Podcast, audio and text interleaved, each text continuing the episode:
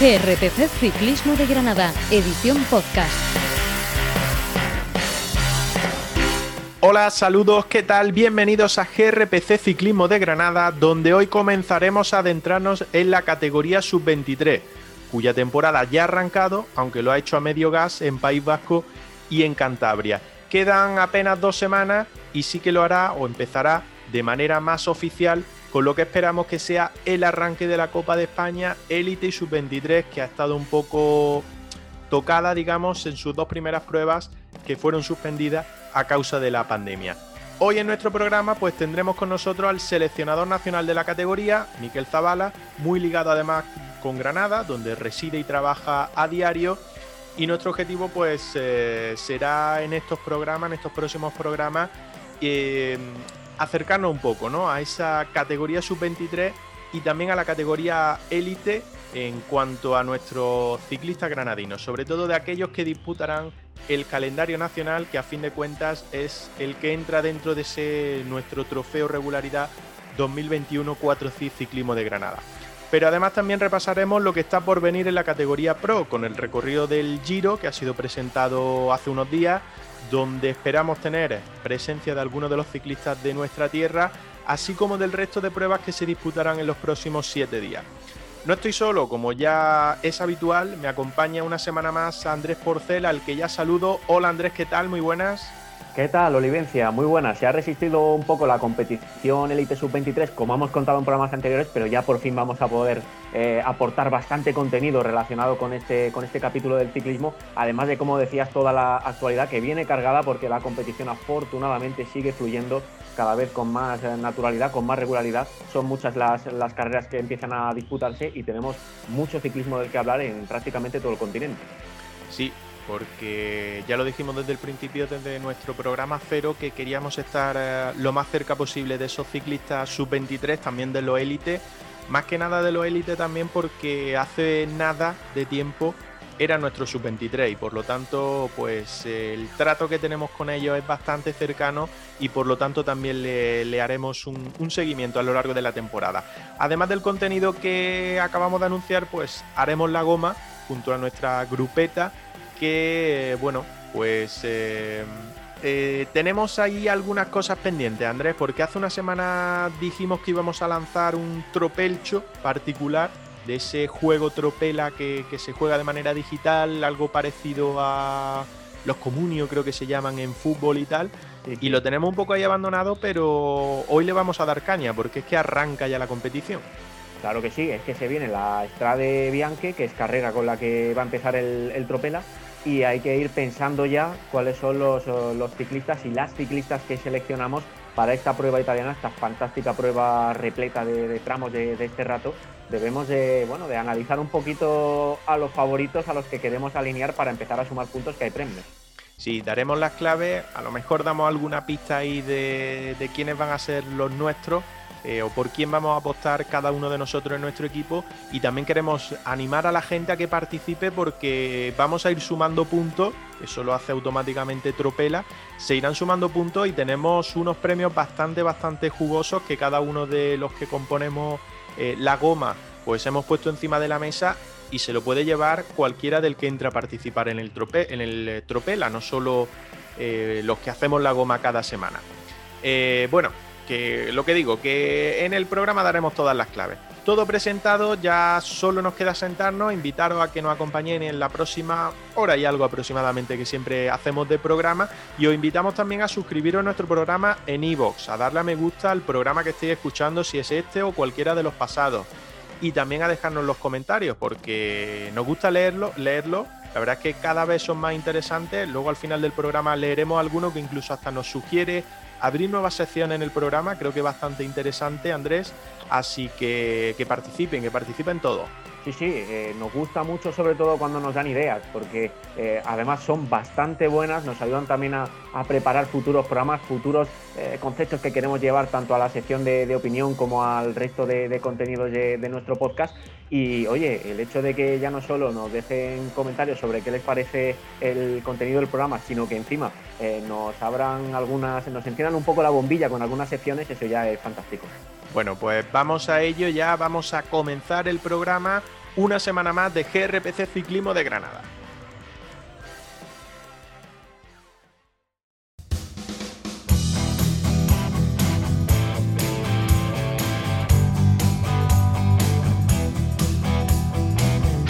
Estás escuchando el podcast de GRPC, Ciclismo de Granada.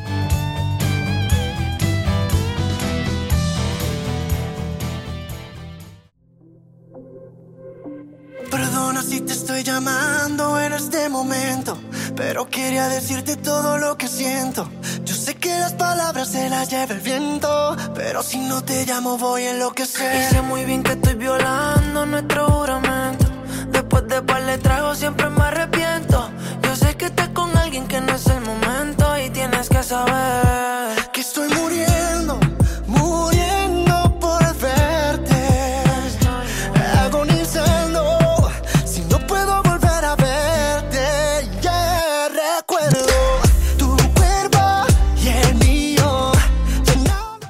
Arrancamos el programa después de esa presentación que hemos tenido con todos nuestros temas y lo hacemos como ya es habitual cada semana con el bloque de información que esta semana viene marcado por esa presentación del recorrido del Giro de Italia 2021 que arrancará, como ya sabemos, como ya sabíamos, el 8 de mayo de este año en Turín con una crono de 9 kilómetros y en la que, bueno, ya yo creo que ya hay algún favorito ahí claro para llevarse llevarse la, la etapa y vestir el, primer maillot.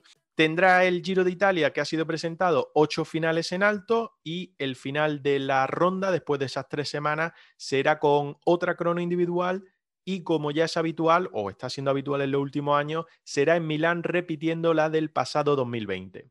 Sí, además en altitud debemos destacar, por ejemplo, la llegada al Zoncolán en la decimocuarta jornada, el 22 de mayo, que tendrá salida en Citadela y final- finalizará en este mítico puerto italiano. Pero, por ejemplo, la etapa número 16 también es todo un tapón espectacular en alta montaña, con final en Cortina de Ampeso, sale desde Safile, pero eh, realiza pasos por el, el por el Pordoi y por el Giau, tres míticos puertos italianos que también estarán en esa etapa 16 que la propia organización cataloga, eh, en este caso con, con cinco estrellas.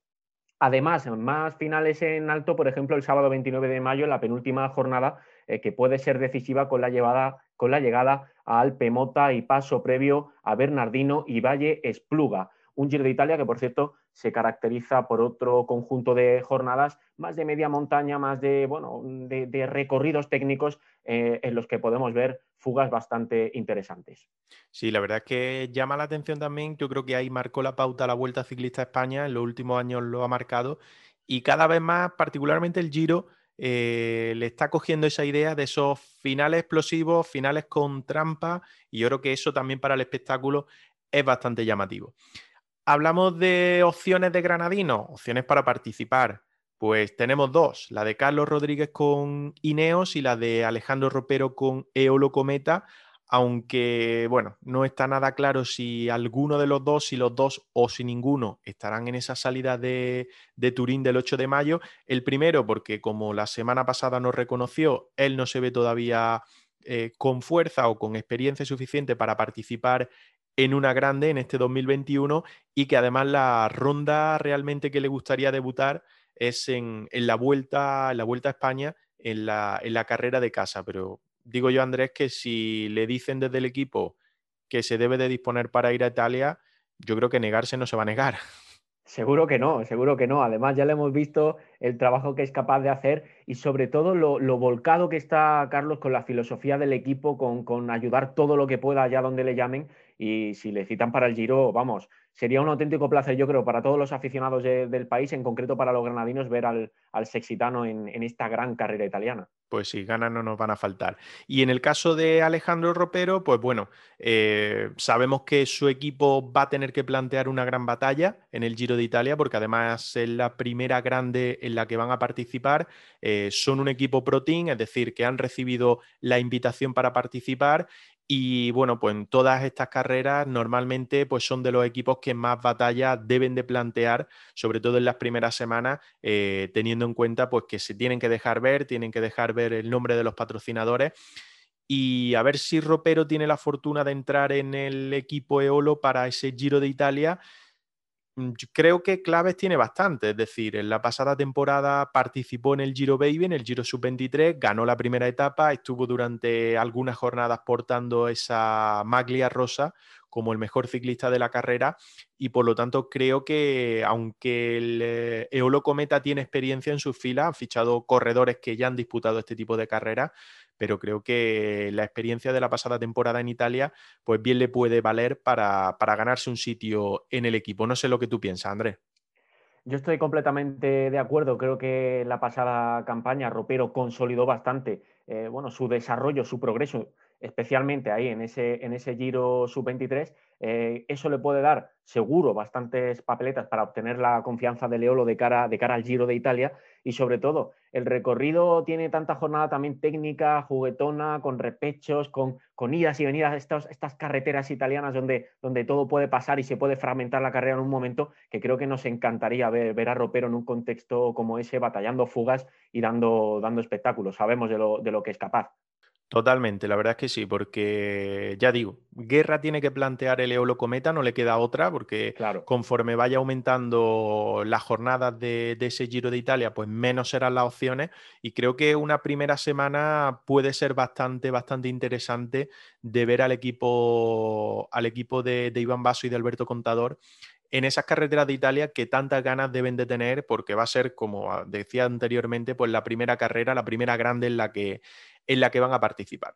Hasta aquí el, capítulo Giro. En lo que a información se refiere, en la última parte, la goma, analizaremos más el, recorrido de esta gran carrera italiana que, se avecina en 2021. Eh, será la primera grande de la, temporada, un año más, ya con el calendario habitual, junto a nuestros invitados habituales que nos ayudarán, por supuesto, a diseccionar más todavía el, recorrido de este Giro 2021. Eh, a ver precisamente si, si podemos contactar con el propio Alejandro Ropero para que nos cuente algo más sobre qué le parece ese, ese mapa que ha dibujado el Giro de Italia en esta nueva edición que se avecina. Y bueno, si contamos con él desde Italia, donde ya está velando armas para su debut, que nos ayude a detallar, analizar aún más como, como profesional eh, esta fantástica carrera que, bueno, que todos estamos esperando ya. Sí, porque fuera del Giro de Italia, que es una carrera que se disputará el próximo mes de mayo, en esta semana, pues vamos a tener también pruebas y bastante interesantes donde van a participar ciclistas granadinos, como ha pasado en esta, en esta última, y por lo tanto, pues podremos repartir puntos en nuestro trofeo regularidad 2021 4 Ciclismo de Granada. Por ejemplo, el miércoles día 3 de marzo, eh, precisamente el propio Alejandro Ropero va a participar con el Eolo Cometa en el trofeo La Igeglia en Italia eh, en la que va a ser el que va a ser su debut, porque no pudo participar en alguna otra prueba por molestias, eh, pues, por, lesión que, había sufrido en el arranque de, temporada, en esa pretemporada, y por lo tanto, pues servirá para, para que se estrene en esta temporada 2021. Es una clásica en Italia, cercana a los 200 kilómetros, pero no es una clásica habitual al uso porque es un terreno bastante rompepierna y para muestra un botón, porque por ejemplo el ganador de la edición del año pasado en 2020, que esta sí se pudo disputar antes del parón por, por, la, pandemia, por la pandemia, fue Chicone, por poner un ejemplo. Moser fue en 2018 o Feline en 2017, entre otros. Como decía, zona rompepiernas propia para escapadas, por lo tanto, eh, creo que Leolo Cometa tendrá que, ser uno de los protagonistas en mover la carrera y buscar alguna de las fugas para, para dejarse ver y a ver pues qué es lo que le depara a Alejandro Ropero el estreno de la temporada, como digo, el próximo miércoles 3 de marzo.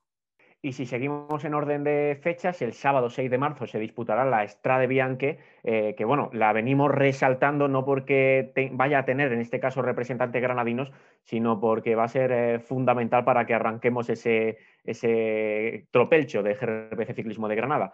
París-Niza, eh, ya nos vamos a territorio francés, arrancará el domingo 7 de marzo, también sin granadinos, pero bueno, se trata de una prueba World Tour de siete jornadas, además muy, muy importante en este tramo del calendario, sobre todo para quienes van a preparar las grandes vueltas. El domingo 7 eh, también se disputa el GP Industria y Artesanado, artillanato, si lo decimos en, italiano, eh, una prueba 1.pro, pero aún sin el cartel definitivo, sin la participación definitiva confirmada.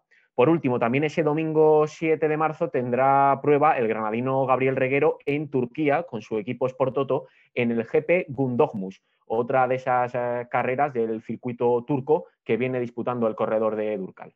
Pues sí, tendremos que sacar la, calculadora, Andrés, el día que grabemos, el domingo 7, que grabaremos nuestro próximo programa, y repartiendo puntos, que esto ya, esto vaya sumando, sumando y va gustando hacerlo. Que por cierto, Olivencia, eh, a Reguero tenemos que decirle que, nos ayude con la pronunciación de las carreras, ¿eh? porque es el que más difícil nos lo pone a la hora de, recordar su, calendario. Sí, sí, además esta carrera yo le he tenido que preguntar, ¿eh? porque él me dijo que corría antes de venirse para acá, que estará unos días tal y cual, y digo, pero es que no encuentro la prueba. Es que, perdona, pero es que no encuentro ni la prueba, así que bueno, eh, un calendario distinto. La verdad es que ojalá que tenga la fortuna. En la última, por cierto, me estuvo comentando, que eso no lo dijimos en el último programa, que tuvo muy mala suerte porque precisamente estuvo trabajando con todo su equipo eh, a lo largo de toda la jornada y en la última subida, casi ya llegando arriba en la subida, tuvo la mala suerte de que se le salió la cadena cuando se produjo el corte.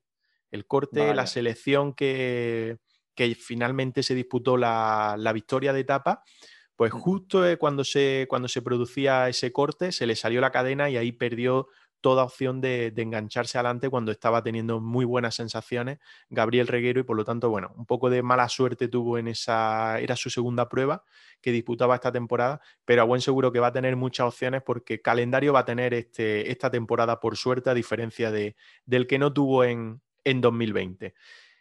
Eh, me gustaría repasar otra cosa, Andrés, que creo que es bastante interesante a que a nuestros nuestro oyentes les va a llamar la atención. No les va a llamar la atención, sino que, les va a gustar. Yo creo que les va a gustar porque es algo habitual que pasa aquí en Granada todas las temporadas, como son las concentraciones que hacen los profesionales de cara sobre todo a esas grandes vueltas, Giro de Italia, Tour de Francia, Vuelta a España. Y ya estamos en el mes, bueno, terminando febrero, ya ah, empezando, mejor dicho, marzo, porque cuando nuestros seguidores escuchen este programa, pues ya estaremos en, marzo. Eh, y hay muchos, muchos ciclistas profesionales que están concentrados en Sierra Nevada, haciendo altura, preparando ya, imagino, la primera gran prueba, que es el Giro de Italia, que hablábamos anteriormente de, cómo era el recorrido. Por ejemplo, yo te pongo encima de la mesa algunos que hemos estado viendo por redes sociales con fotos, eh, vídeos, imágenes, demás.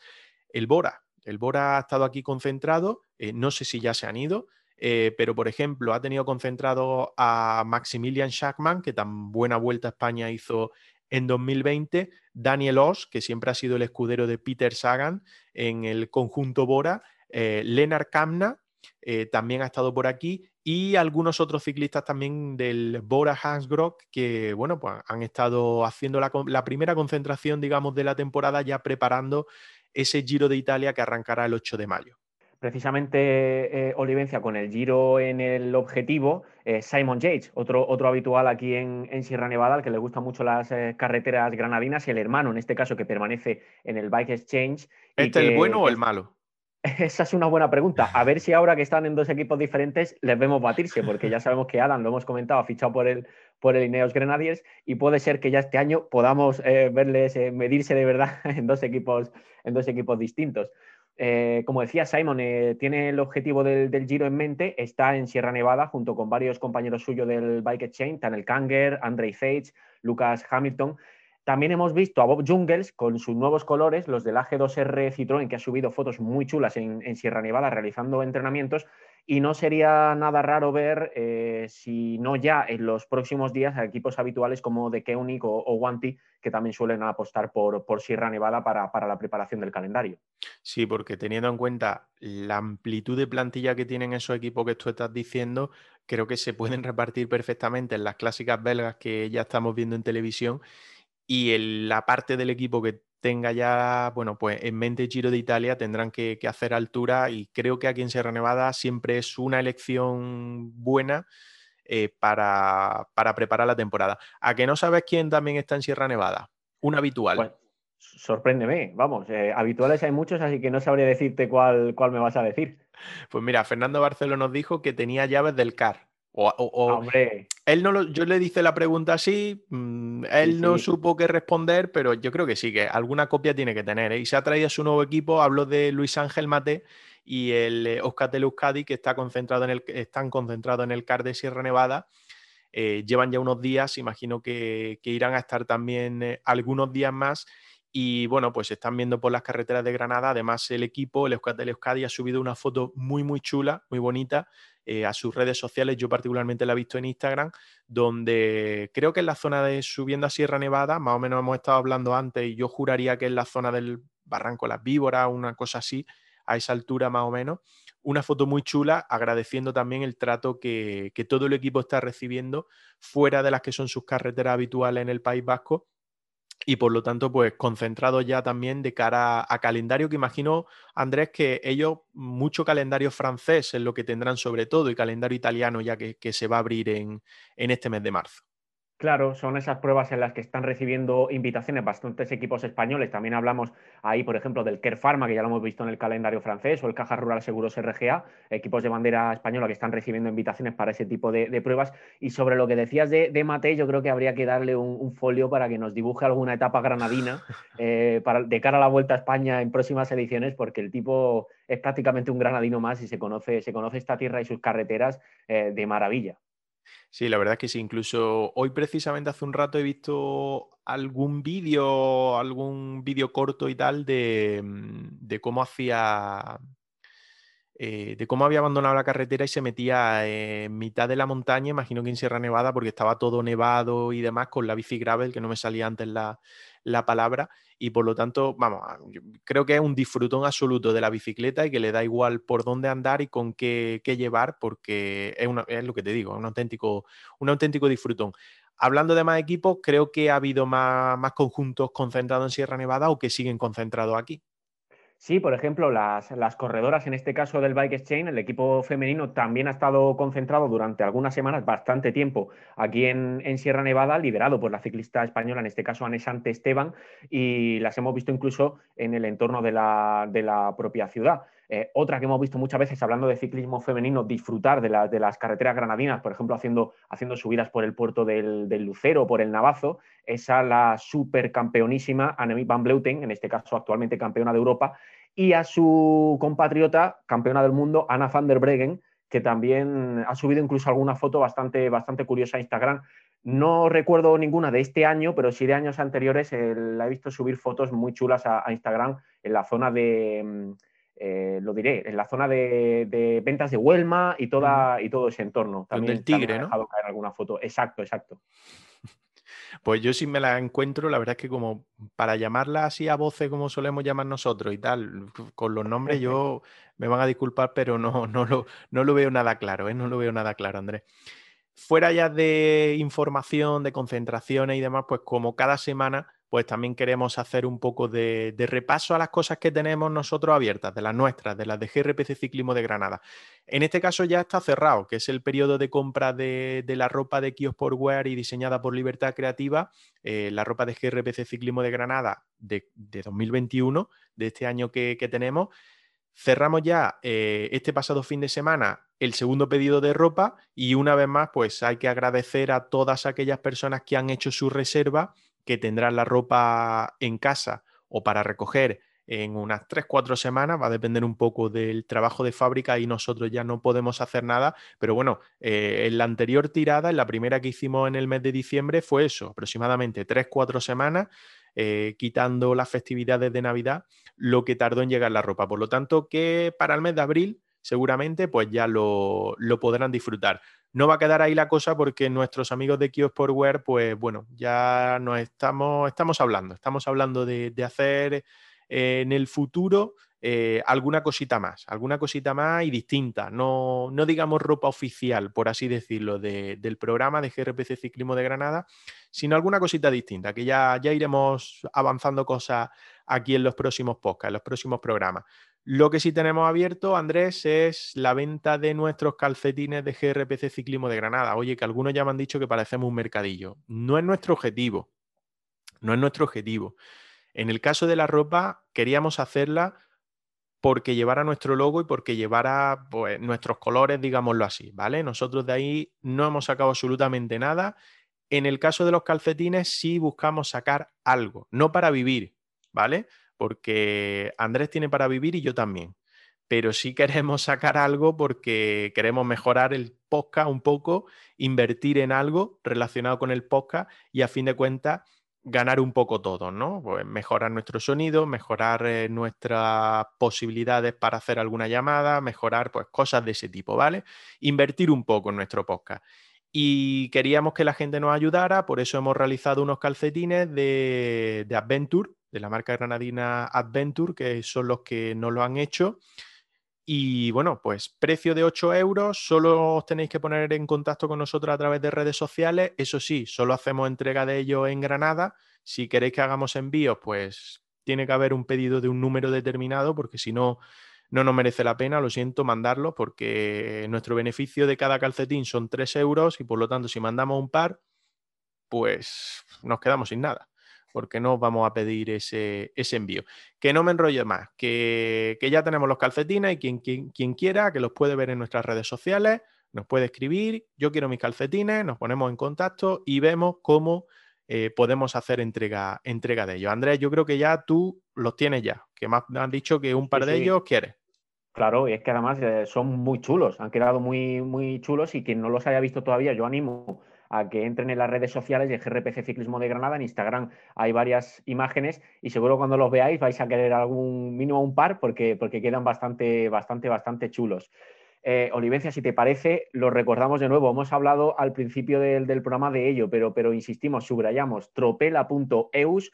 Eh, hay que entrar, registrarse y buscar nuestro tropelcho GRPC Ciclismo de Granada, porque ahí es donde vamos a competir en este divertido juego en el que tenemos que seleccionar a los mejores ciclistas que consideremos de cara a las pruebas del calendario que arranca ya. En este caso, el calendario de Tropela concretamente, eh, el 6 de marzo, el fin de semana del 6 de marzo, con la Estrade Bianche. Hay que ir ya pensando en el equipo femenino y en el masculino que vamos a alinear para la Estrade Bianche. Decías tú antes, Olivencia, que, que luego eh, comentarnos un poco nuestras cartas. Yo con los premios que hay, no sé si voy a comentar las cartas porque me lo quiero tomar muy en serio. ¿eh? No, no sé si, mostrar nada de lo que voy a seleccionar. Sí, porque, a ver, queremos echar un buen rato. No solo, como, como, hemos dicho antes, la gente que hacemos la goma cada semana aquí en el podcast. Eh, bueno, Andrés, en mi caso, Ropero, Roca, David Comino, Fernando, Víctor Martín, que se sumó la semana pasada, Antonio Campos, que también estuvo otro día con nosotros. Bueno, todos los que hacemos la goma semanalmente no queremos estar solos en ese tropelcho y queremos que la gente también participe porque el jugar a este juego es totalmente gratuito, no tiene ningún coste, lo único es entrar o, bien bajarse la aplicación, creo que tiene aplicación también, bajarse la aplicación, entrar a través del móvil o a través del ordenador, dedicarle nada, mm, cinco minutos a lo mejor por la noche o cada dos días o cada una vez a la semana, lo que sea, ver las carreras que hay, apuntarse a hacer el equipo y bueno, pues cuando acabe cada carrera, Tropelcho da una clasificación, da también una general y lo que tú decías, nosotros hemos puesto cada uno de nosotros algo en juego, ¿vale? Algo en juego que, bueno, pues todavía como no sabemos tampoco cómo funciona esto exactamente, ya iremos viendo si todos los premios quedarán para un único ganador a final de todas las pruebas que da Tropelcho, que ahora repasaremos, Tropela, mejor dicho, que ahora repasaremos, o bien a través de las grandes que clasifica en grandes vueltas, vueltas menores, clásicas, Tropela hace toda esa clasificación, pues depende de quién vaya ganando, pues iremos repartiendo esos premios. Pero como decía Andrés, premios, por ejemplo, quien más fuerte ha ido ha sido Ropero, que ha dicho, yo voy con todo y pongo encima de la mesa un mono de contrarreloj de el, el Eolo Cometa, que el año pasado no era Eolo Cometa porque es de la ropa de la pasada temporada, no de esta, eh, de Gobic y lo ha puesto encima de la mesa. Eso sí, es una talla XS. ¿eh? Yo, por ejemplo, no me podría meter en ella. Eso lo ha puesto encima de la mesa. Creo que también comentó que ponía encima de la mesa unos calcetines, unos calentadores o algo así de recuperación. No sé exactamente, como yo no ando mucho, pues yo no recupero nunca. No sé exactamente cómo va eso. Eh, en mi caso, bueno, en nuestro caso, por ejemplo, hemos puesto dos pares de calcetines, de los que hemos dicho antes de GRPC Ciclismo de Granada. Eh, cuatro Zika ha puesto una gafa, ¿vale? Eh, una de su, un modelo de su gafa, ha puesto también encima de la mesa para, el, ganador. Eh, recordamos que eso viene con montura y viene con mínimo cinco lentes intercambiables, por lo tanto, un lujo de regalo.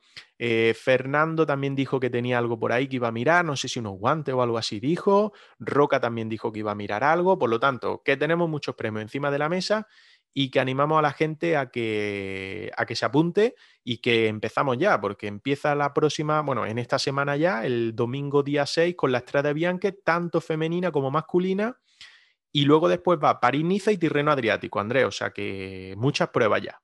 Sí, sí, exactamente. Ya prácticamente desde que arranca oficialmente el juego de Tropela con la Estrada de Bianche, el calendario se dispara y podemos alinear equipos para muchas competiciones de todos los países prácticamente. Eh, porque también vendrá el primer gran monumento, la Milán-San Remo, ahí también podremos elegir equipo, la Vuelta a Cataluña, la Ichule, la Vuelta al País Vasco, el Tour de Flandes, la París-Roubaix. Eh, no nos vamos a aburrir. Es decir, si, no, si nos registramos, entramos en ese tropelcho de GRPC Ciclismo de Granada, vamos a poder desarrollar, analizar nuestro equipo competición por competición eh, e intentar sumar los máximos puntos posibles y va a haber muchas oportunidades porque el calendario es amplio y Tropela abarca muchas carreras. Sí, hasta el 9 de octubre viene aquí, Lombardía, 9 de octubre será la última carrera que Tropela vaya a registrar y ahí ya pues decidiremos ya todo el reparto de esos premios de, de los que hemos hablado. Decías tú de equipo, yo ya recibí una amenaza, no sé si te acuerdas recibí una amenaza en la goma de ropero diciéndome que si no lo metía en los equipos, en las pruebas en las que iba a participar, que eh, me las tendría que ver con él. Por lo tanto, yo ya he dado una pista. Yo siempre que ropero vaya a estar ahí, que creo que de las que hay, una de las primeras, mm, yo juraría que va a estar ahí. No sé, vamos, todavía no está confirmado, pero yo diría, yo me juego que en alguna de, de las que llevan la banderita italiana y que va a estar dentro del juego de Tropela, yo creo que puede estar ahí puede estar ahí, puede estar ahí. Es posible, ¿eh? es posible que ya para alguna de esas que tú indicas que tú subrayas ya podamos seleccionar a, eh, ropero. Y bueno, a ti es que no te va a quedar más remedio. No, no. ya después del ultimátum que te dio, no te va a quedar más remedio.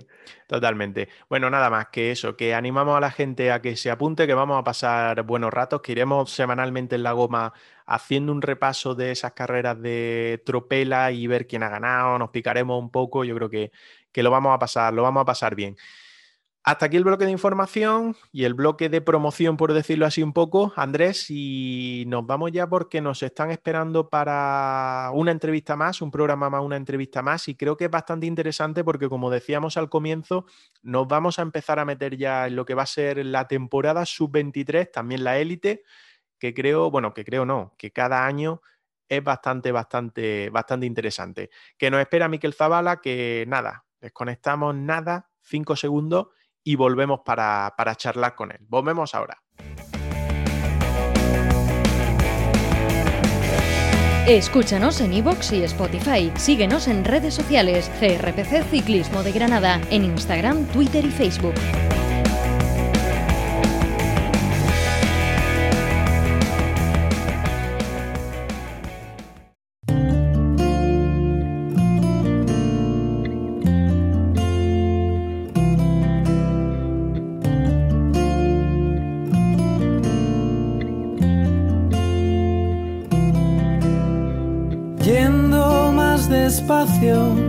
Nunca aprendí a frenar, ni a volar más alto, no pasé de tu portal.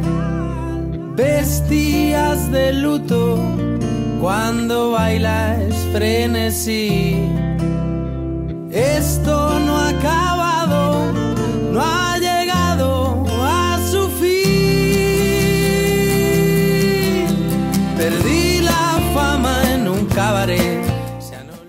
Bueno, pues recuperamos ya el programa después de ese bloque de información bastante extenso e interesante. También nos hemos promocionado un poco, que yo creo que, que tenemos derecho a hacerlo, ¿no? Porque además traemos cosas interesantes. Lamentablemente no vamos a poder tener entrevista esta semana porque la habíamos cerrado con, como habíamos avisado anteriormente, con Miquel Zavala, el seleccionador sub-23 eh, nacional, eh, tanto pues de la categoría sub-23 como de BTT, pero por problemas técnicos no vamos a poder hacer la entrevista esta semana y ya hemos acordado con Miquel poder hablar con él en próximas semanas cuando esté disponible también eh, debido a sus compromisos profesionales. Así que, Andrés, pues, pedir disculpas, pero es lo que, lo que puede pasar, que no nos había pasado ningún, ningún programa anterior. Claro, claro, pedimos disculpas evidentemente a, nuestros oyentes, sobre todo porque veníamos hablando de, esa entrevista que, se avecinaba, pero bueno, son las cosas del formato radiofónico al fin y al cabo. Es verdad que nosotros no hacemos el programa en directo, lo grabamos, pero la producción sí que es eh, prácticamente en tiempo real y las circunstancias surgen eh, sin, quererlo muchas veces eh, de, forma, de forma repentina. En este caso, esas cuestiones técnicas nos han impedido contactar con Zabala, pero como decía, será una conversación muy interesante que seguro que podremos mantener en otro momento, ya que la temporada es larga y hay muchas cuestiones que podemos hablar con él.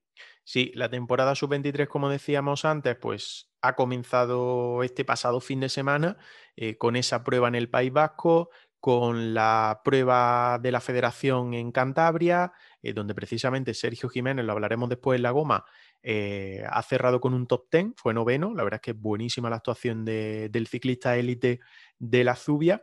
Y como decía, pues eh, no es ni problema nuestro ni problema de nuestro invitado, de Miquel Zavala, sino que no hemos podido cerrar esa conexión con él y por lo tanto, pues una vez más pedir disculpas y lo tendremos en próximas semanas porque Andrés queríamos hablar con él no solo del campo sub-23 granadino, de lo que va a ser el arranque de Copa de España, que lo tenemos ahí ahí, se producirá el día 14 ya de este mes de marzo, pues sino también yo creo que de temas muy interesantes como por ejemplo Juan Ayuso, Carlos Rodríguez, que creo que son la bandera del ciclismo sub-23 a nivel nacional ahora mismo.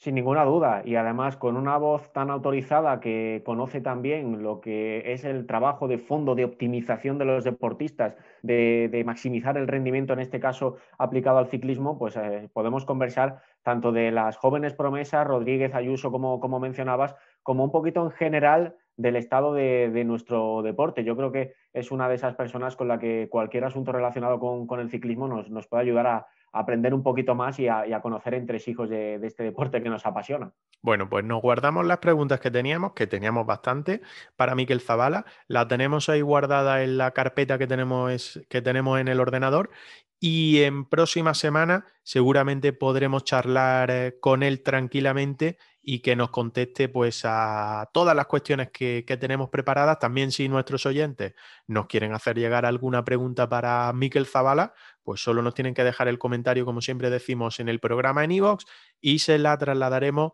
cuando pueda estar con nosotros aquí en GRPC Ciclismo de Granada. Andrés, lo que sí tenemos, a ver si todo va bien y no tenemos problemas también ahora en, la grabación, eh, son los que forman la grupeta de Haciendo la Goma. Por supuesto, por supuesto. Y además, la grupeta siempre viene con ganas de conversación, especialmente si en el fin de semana que, acabamos de, de, dejar atrás ha habido bastante competición, como ha sido el caso.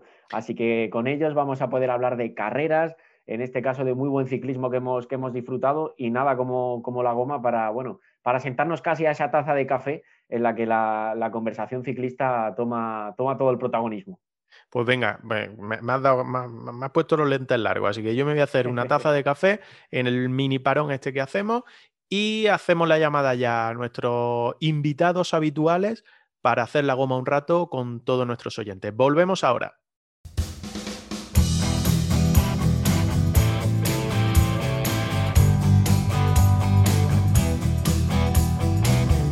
Estás escuchando el podcast de GRPC, Ciclismo de Granada.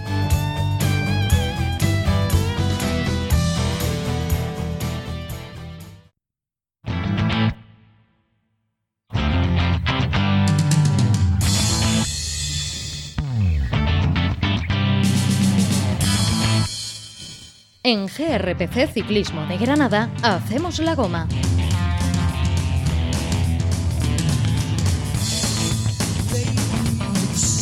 Ahora sí, ahora sí arrancamos ya la goma, Andrés, y creo que no hemos tenido ningún problema y que tenemos a los habituales, por lo menos a los habituales de los que hacemos la goma semanalmente, sí que están aquí dentro para, charlar un rato y hablar un rato de ciclismo, que a fin de cuentas es lo que nos gusta. Sí, sí, todo marcha ahora perfectamente. Hemos montado la, la grupeta habitual del cierre de programa, nuestro espacio en el que hacemos la goma. Así que nada, en marcha, a darle un poquito de, caña a la conversación ciclista, que hay bastantes temas hoy. Venga, pues empezamos saludando. Fernando Sánchez, ¿qué tal? Muy buenas. Muy buenas tardes, ¿cómo estáis? Pues yo un poco cansado, ya te lo decía antes de empezar a grabar. Un poco cansado y creo que tú también, ¿no? O, te veo con un poco de capa a los Superman, ¿eh? Sí, sí, sí, mira. Ya, ya me has dicho que te gusta mucho la sudadera que llevo hoy. y sí, sí, estoy cansado. Hoy la verdad que ha sido un día, después del fin de semana que no he podido cogerla, ha sido un día intenso, la verdad. Muy bien, muy productivo. Imaginamos que ha celebrado el Día de Andalucía allí en, el centro de la península como buen representante andaluz y estarás cansado de eso. sí, sí, cuidando del niño, de eso, lo estuve celebrando. bueno, es la misma línea del resto, es la misma línea del resto. Ahora vamos hablando. Alfonso Roca, ¿qué tal? Muy buena. Hola, buenas tardes. Pues bien, aquí encantado de estar otro día más haciendo la grupeta y de venir otro día a hablar de ciclismo, que es lo que nos gusta. ¿Ya has recuperado del esfuerzo de la primera prueba o no? Sí, recuperado, recuperado y con ganas ya de, la próxima. Bueno, pues ahora nos vas contando a ver cuál es la próxima y cómo ha ido esa primera prueba en, Zumaya, en el, en el País Vasco. Ahora, ahora con todas las sensaciones. Andrés, que lo primero que vamos a hacer, como cada semana, pues es entregar los puntos del Trofeo Regularidad 2021 4 Ciclismo de Granada, porque este fin de semana, este último fin de semana, ha habido competición, ambas pruebas en Francia, ambas pruebas ha tenido un representante granadino, el caso de Álvaro Cuadros, Ambas pruebas son 1 Pro, por lo tanto tiene un número de puntos determinado para, entregar y rápidamente pues hago esa entrega de puntos en la clasificación del Trofeo Regularidad de Ciclismo de Granada. Pruebas Faun Adech Classic, mi francés es muy malo, y Royal Bernard Drum Classic. Han sido las dos pruebas en las que el ciclista de la Zubia del eh, Caja Rural Seguro RGA ha estado presente el sábado, con protagonismo en fuga por parte de su equipo, Cuadros entró en meta en la posición 78, por lo tanto se le reparten 10 puntos por participar y 10 puntos por acabar la prueba entre los 100 mejores clasificados de la clasificación general. El caso del domingo no pudo finalizar la prueba, sí que tomó la salida y por lo tanto solo suma 10 puntos por participar en la prueba, como decía anteriormente, 1 punto pro. Con todo esto, la general queda de la siguiente manera en el Trofeo Regularidad 2021 4 C Ciclismo de Granada en la clasificación profesional. Carlos Rodríguez y Álvaro Cuadro encabezan la tabla con 40 puntos cada uno. 25 puntos suma Gabriel Reguero, 10 el Chupe López Cózar y sin debutar todavía, pues nuestro Alejandro Ropero que está en Italia, pues velando armas, como decíamos en el bloque de información, para el miércoles participar en su primera prueba allí en tierras italianas. Eh, Andrés, hacíamos referencia en el bloque de información a lo que será la semana de competición. Eh, hacíamos referencia que tanto Alejandro Ropero como Gabriel Reguero tendrán pruebas en la semana que ya estamos, la primera del mes de marzo. Y metíamos un poco la pata ahí, ¿no? Eh, en el tema de Gabriel Reguero, porque decíamos que iba a correr el domingo 7. no me haga repetir el nombre de la prueba porque ya lo pasamos un poco mal diciéndola pero también me confirmaba el otro, bueno, el otro día, hace una hora, me confirmaba también que va a participar el sábado 6 en el Grand Prix Mediterranean, ambas pruebas 1.2, por lo tanto tendremos que estar eh, bastante atentos sobre la evolución en ambas pruebas del ciclista de Durcal para entregarle sus puntos de este trofeo regularidad que, por cierto, eh, va en la tercera posición. Yo ya avisaba de que la regularidad es lo que marca a este ciclista y que siempre estaba ahí, ¿eh? aunque esté corriendo en categoría continental. Em, no, me voy a, no me voy a poner muy pesado porque para eso he llamado, pero un repaso rápido también. Eh, fuera de la carretera, pero en el apartado profesional, en MTB, David Valero, que ha logrado un tercer puesto en Banjoles, en la primera prueba de la temporada en el circuito UCI Horse Category. Eh, no sé, Fernando, si has podido hablar con él, si te ha dicho algo sobre sensaciones de prueba, porque se ha estrenado, ya lo hizo en una prueba en Madrid, creo hace una semana, antes de, que hablásemos con él, pero esto ya era más serio y, ha hecho el primer podio. Sí, sí, estuve hablando con él ayer y, y sí, estaba muy contento, muy buenas sensaciones contento cómo se encuentra, contento cómo le está respondiendo la bicicleta y el equipo. Y, nada, la verdad que está súper motivado y creo que, este año puede ser un gran año para David. Contento estoy yo también con mi bici, pero yo no ando nada. ¿eh? ojalá, ojalá fuera ya sabes- también, porque estuviera contento tú- con mi bici. Ya sabes tú que a esos niveles son muy delicaditos y cualquier cosa de la bicicleta pues, les molesta. Entonces, el que esté contento con la bici también es bueno. Yo también estoy contento con la mía. Bueno, a ver si podemos compartir con él en este mes de marzo que iba a estar concentrado en Sierra Nevada eh, durante una semana, a ver si podemos compartir un ratito con él.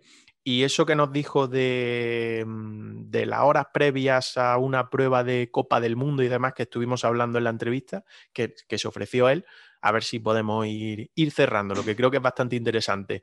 No me miréis con esa cara por Zoom, que tardo dos segundos en repartir los puntos que creo que a uno de vosotros os interesa en el caso de la categoría sub-23. Así que dos segundos y empezamos ya con la goma. En categoría sub-23, como dijimos la semana pasada, pues arrancaba la temporada en País Vasco y en Cantabria. Roca estuvo en Zumaya, eh, creo que con bastante protagonismo, que ahora nos contará, y acabó la prueba en la posición 133. No es lo que habíamos hablado, Roca, pero bueno. Como nos vas a aclarar ahora cómo fue, te lo vamos a perdonar. Eh, de esta forma estrena la tabla en la categoría sub-23, estrena esa general, con 5 puntos por participar en la prueba de Zumaya y 5 puntos más por acabar la prueba. Y eres el líder de momento, ¿vale? De esa categoría sub-23, de ese trofeo regularidad eh, 4C Ciclismo de Granada en su edición de 2021. En Cantabria, en Colindre no hubo ningún granadino sub-23, pero sí un élite que además se estrenaba en la categoría y en equipo, Sergio Jiménez, y lo decíamos antes en la entrevista que no hemos podido realizar, fue noveno, se coló en el grupo bueno, en el grupo que se disputó la etapa, no pudo disputar de la mejor manera el sprint, nos decía en las últimas horas tras hablar con él, pero estrenarse la temporada, nuevo equipo, nueva categoría, con un top 10, yo creo que está está bastante bien. Y por mi parte, Andrés, todo tuyo, que yo ya he soltado lo mío.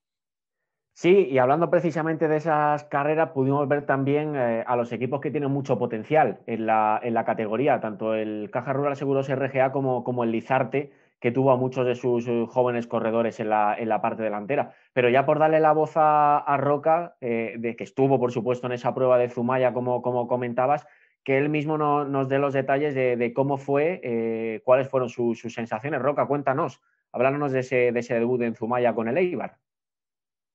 Bueno, pues la, la verdad es que el debut, nada más, ¿no? Para, para venir después de un año, o sea, llevaba un año entero sin, sin correr, las piernas respondieron bien. Era una carrera difícil para mí porque al final eran 110 kilómetros completamente llanos. En el, en el perfil te, en cada vuelta te encontraba un repecho que parecía más duro de lo que al final era, porque era apenas 500 metros. Te hacías sufrir un poquito, pero en cuanto empezaba a sufrir ya había acabado y era toda la carrera llana, picar un poquito para arriba 1-2%, picar un poquito para abajo 1-2%, pero al final sin mucho más misterio, ¿no? Ir buscando la colocación, ir buscando los huecos en el pelotón, estar atento a las caídas, que hubo tres o cuatro, de hecho en dos se vieron afectados un compañero mío que, bueno, el chaval acaba de, de venir del triatlón era su primera carrera, le pilló así un poco más, más torpecillo y, y sufrió caída. Y bueno, eh, como dice Olivencia, el resultado no ha sido muy discreto. Yo esperaba terminar un poquito más adelante, pero mala suerte de que en la última vuelta, justo antes del último repecho, momento clave, yo iba bien colocado en el pelotón y en el treno de, del Laboral Cucha se cayeron tres corredores. De hecho, uno de ellos de los favoritos para disputar, que era una Iribar, y se hizo embudo, me pilló, perdí ya el pelotón y bueno, ya me limité a quedar más tranquilo y finalmente un puesto 133, pues muy discreto, pero al final yo contento, ¿no? Por, por haber vuelto a la competición y cogiendo ritmo y, y sin más. O sea, Hombre. no he hecho más que empezar, me queda todavía mucho calendario y, y ya está. Eh, Resal- día salvado, etapa llana salvada y, y perfecto.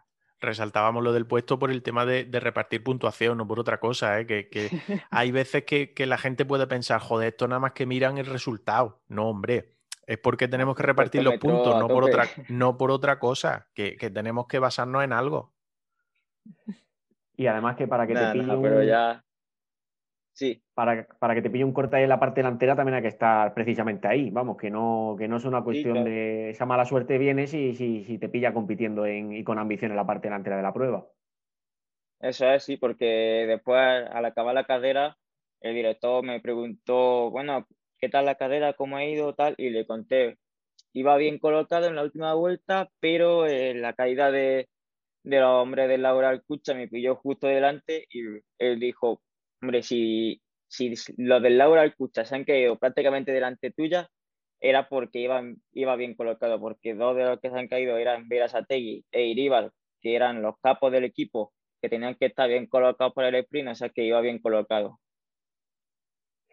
Eh, por cierto, antes de, hablar de otros asuntos, de más temas que nos ha traído este, este fin de semana de, competición, eh, Roca, nos hablaste de, una notición que nos tenías que dar. En esos canales que tenemos nosotros, en los que conversamos y preparamos el, programa, nos dejaste caer algo. Eh, cuéntanoslo aquí y, que todos nuestros oyentes se, se enteren, porque estamos deseando saber qué es. Así es, pues bueno, la siguiente carrera que disputa el equipo va a ser la primera de Copa de España en, en Arteasu Aitondo Clásica y justo al acabar la carrera ya el director dio el 7 del equipo para, para, debutar en Copa y afortunadamente estoy dentro de ese 7, o sea que primera prueba de Copa de España del 2021 y, y ahí voy a estar yo dándolo todo. Muy bien, pues muy bien, muy bien, enhorabuena. Gracias. Enhorabuena, enhorabuena. Esos puntitos te van a servir, ¿eh? Te van a servir porque luego a final de temporada también se van, se van sumando, o sea, se van sumando. No solo de la prueba, sino de la clasificación que ocupe luego al final de temporada en Copa de España. Por tanto, para el trofeo te viene genial. Para el trofeo te viene genial. Eso, eso te iba a decir yo también, Olivencia. Digo, va con ganas en el, en el trofeo regularidad, Roca, ¿eh? Ya está arrancando, está despegando con mucha, con mucha fuerza. Sí, hombre, lo que, tiene, lo que, tiene que hacer. Que el trofeo de regularidad iba con todo. Claro que sí.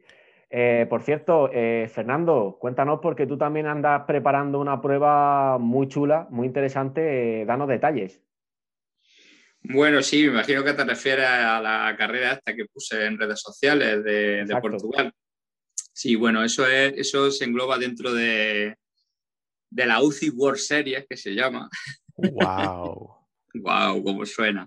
Que escúchame, no dejan de ser realmente ciclodeportivas como las que pueda haber aquí en España, como puede ser a lo mejor la quebranta hueso o alguna así, como siempre hemos llamado cicloturistas, que son carreras encubiertas.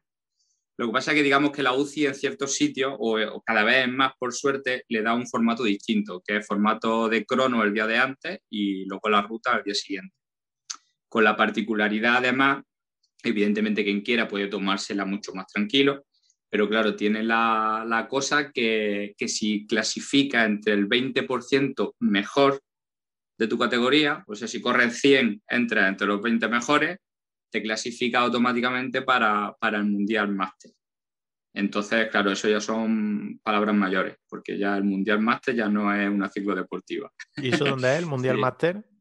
Pues este año creo que es en Bosnia y Herzegovina, pero no lo he mirado bien. No lo he mirado bien. ¿Vale?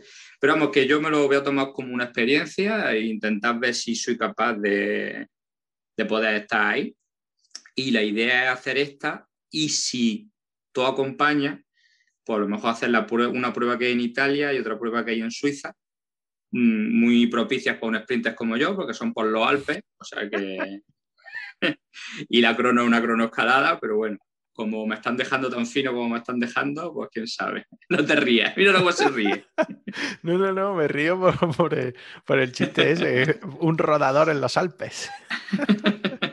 Bueno, bueno, está bien, está bien. Hay que animarse, hay que animarse. Yo creo que lo importante es, tener, retos personales también. Claro, sí, eso es ya pues buscar un poco, pues algo un poco más fuera de lo común y que sea capaz de motivarte pues, para hacer las barbaridades, por ejemplo, que he hecho hoy hacía un día de perro y pues me pegó, cinco horas de bici, o sea, que bastante. No está mal, no está mal. Eh, Andrés, hemos tenido pruebas este fin de semana. Algunos ya nos han avisado que no le han hecho ni, iba a decir una palabrota, me la voy a guardar, que no le han hecho mucho caso. Pero bueno, algo sí, yo creo que sí, que algo seguro que han visto. Yo creo que sí, si no, bueno, vamos a recordar un poco cómo, ha ido todo. De hecho, hablabas tú, Olivencia, del calendario francés, de las dos carreras en las que ha estado Álvaro Cuadros con el Caja Rural Seguros RGA, la Ardèche eh, por un lado, la Fauna Ardes Classic y relacionada también de los mismos organizadores, la Royal Bernard Drum Classic. Oye, muy dura, ¿eh? por lo que he visto, ¿eh? muy, muy exacto, sí, sí. De hecho, la primera, el ganador lo dice todo, David Gaudú, que es un, escalador del grupo AMA Francés de Ye, que tiene bastante buen, eh, bastante buen punch, es buen llegador, sus cualidades están en la montaña, pero es buen llegador, y se impuso al corredor de la G2R, Clement Champoussin, en ese final en Guilleran Grand Yes. Mi francés tampoco es muy bueno. El tercero, por cierto, fue Juscarci, lo que también demuestra que el recorrido no era precisamente llano. Y en la segunda de las carreras francesas, Royal Bernard Drone Classic, con final en Euré, eh, de Keunig Quick Step. Nada, nada nuevo bajo el sol, victoria del de Keunig, en este caso Andrea Baghioli, otro italiano que tiene muy buena pinta del grupo de la manada de lobos, eh, segundo fue Darry Limpi, Baghioli en este caso ganó con un ataque en solitario. Segundo fue Darry Limpi, un eterno todoterreno del ciclismo. Y tercero, otro de Keuni, que también se metió en el podio, Mikkel Frolich, eh, Nada, nada extraño, la verdad que sí. Y bueno, por seguir hablando de De Keunig y de victorias eh, belgas, en este caso este deporte tan bonito lo ganan parece siempre los belgas de color azul, eh, porque en la Omloop, en esa preciosa carrera que abre el calendario de clásicas belgas, se impuso Davide Ballerini después, bueno, de un espectáculo por parte de Alaphilippe que lanzó un ataque a distancia que por momentos llegó a parecer definitivo, pero que se terminó, finalizó ese, explosivo ataque en las puertas prácticamente del Kappelmur, donde se volvió a, unificar la carrera. Eso sí, al campeón del mundo le quedaron fuerzas para ponerse a tirar del bloque del, de Koenig y asegurar un sprint que no suele ser tan habitual en la Omloop, pero que esta vez fue más o menos masivo y donde le quedaban más hombres y más fuerza eh, a Davide Ballerini, el italiano también del de Koenig Quick Step, para imponerse en la meta de Ninov. Por otro lado, Curne Bruselas Curne, un día después de la Omloop, como siempre, eh, en este caso el gran espectáculo lo puso Matthew Van Der Poel con un ataque latigazo desde lejos, eh, en el que fue seguido, por cierto, por Narváez, el corredor del equipo Ineos Grenadiers, que estuvo muy bien. El ataque también tuvo momentos en los que ya parecía que, llegaba a meta, de hecho, eh, llegó mucho más lejos que el de Alaphilippe el día anterior, pero en la aproximación final, en ese terreno plano de aproximación a, a Curne, eh, se volvió a unificar el, el grupo trasero con el, con el delantero y se impuso Max Pedersen, eh, un especialista en este tipo de, llegadas masivas en las que hay mucho desgaste previo, llegadas propias de, clásicas en las que hay mucho kilometraje y mucho terreno previo con, desgaste eh, que provoca bueno, que, la selección sea, no sea la típica de un sprint convencional. Por lo que, eh, cuenta, por lo que cuenta Andrés, creo que, ambas carreras, yo no he tenido la fortuna de ver la Curne, todavía la tengo pendiente, pero por lo que cuenta, algo parecido ha pasado en las dos, ¿no? Porque ataques de grandes, de favoritos, pero ese terreno de enlace entre muro y muro ha sido lo que, lo que ha echado a por tierra ambos intentos, ¿no? Tanto de Alaphilippe como de Vanderpool. Correcto, correcto, sí, exactamente. Ha sido, ha sido un, guion bastante parecido. Y, fíjate, suele ser habitual que, la Omloop sea una carrera más rota, más seleccionada, en la que un latigazo en solitario puede tener más éxito, pero este año eh, casi ha sido la curna un poquito más, más emocionante en ese sentido, porque es verdad que el movimiento de, de Van Der Poel y de, y de Narváez se integra después con los fugados iniciales eh, y montan un grupo que mm, parece que va, van a terminar las opciones, pero llegan los kilómetros finales y siguen fugados con 25, 28 segundos de ventaja. Lo único que eh, hubo un movimiento del, danés del, equipo eh, de Koenig, Casper Asgreen, que no, no, me venía el nombre de, primeras, un movimiento fundamental para terminar integrando a los perseguidores por, detrás con el grupo de Vanderpool y generar ese sprint en el que en este caso no, no ganó un compañero de, de Asgreen, sino un, un trek eh, fue, fue Pedersen el que, el que lanzó ese, sprint definitivo. Pero sí es verdad. Y luego en las dos vimos a un Mateo Trentin bastante, activo, aunque no tuvo, no tuvo suerte en ninguno de sus movimientos, y también al propio Van Avermaet, al que ya parece que le falta esa chispa de años anteriores, sobre todo a la hora de resolver eh, en grupo, las llegadas en grupo, pero, pero sí que le, vimos con, cierta, con cierta actividad. Y ya por abrir un poquito el, debate con los integrantes de la, de la goma, Roca, te pregunto a ti, hablando primero de esas pruebas francesas, eh, a nosotros lo que nos da es un poco de, envidia cuando vemos ese calendario francés, eh, ¿verdad? Con carreras tan variadas, clásicas, pruebas de, varias etapas, en este calendario inicial, en esta parte inicial de la temporada en la que Francia ofrece tantísima competición. Es algo que aquí se echa de menos. Sí, la verdad es que sí, es algo que se comenta mucho en Twitter, la envidia de, Francia, de, esa Copa de Francia que ellos tienen que además fíjate que nosotros en este inicio de temporada estamos perdiendo muchas pruebas y ellos la están salvando prácticamente, bueno, prácticamente todas, eh, están salvando todas las carreras en Francia, se están salvando todas, todas están pudiendo correr, nuestros equipos están haciendo prácticamente todo el calendario allí y sí, la verdad es que es un lujo el calendario que, que cuentan allí en Francia y la manera de estructurarlo con esa Copa Francesa que ya he comentado. También en Italia eh, tienen el mismo sistema con la Copa de Italia.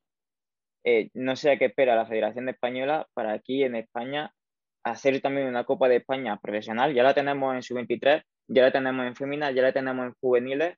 ¿Por qué no una Copa de, de, España también en máster? Eso es. ¿Por qué no una Copa de España eh, para los profesionales con un calendario en condiciones? O sea, pruebas hay más que de sobra de categoría chica, pues vuelta a Murcia, vuelta a Madrid, vuelta a Asturias. Así por ponerte un ejemplo rápido, se podrían eh, intentar crear otras clásicas que apoyen más a esa Copa de España y tener un calendario bueno y que no tengamos que pensar que envidia de Italia, que envidia de Francia, vaya calendario tienen. O sea, algo debería de, de trabajarse ahí para que, para que eso mejore. Pues, pues mira, Alfonso, yo te puedo dar casi la solución a eso y es tan sencillo como que en España no somos país, no, no es un país de clásica, aquí solamente cuenta que gana el Tour de Francia para el gran público, por desgracia. En la prueba tenemos que tener, hemos tenido corredores muy buenos en clásica y no se le hace demasiado caso.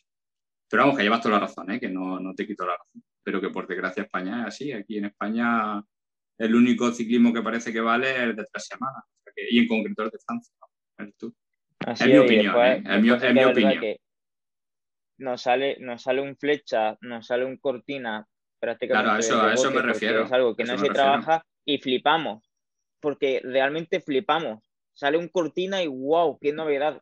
Algo que no se trabaja y así tenemos el protagonismo que tenemos después en estas carreras como son Kurne, Umlop, Ghent, eh, París-Roubaix y Tour de Flandes.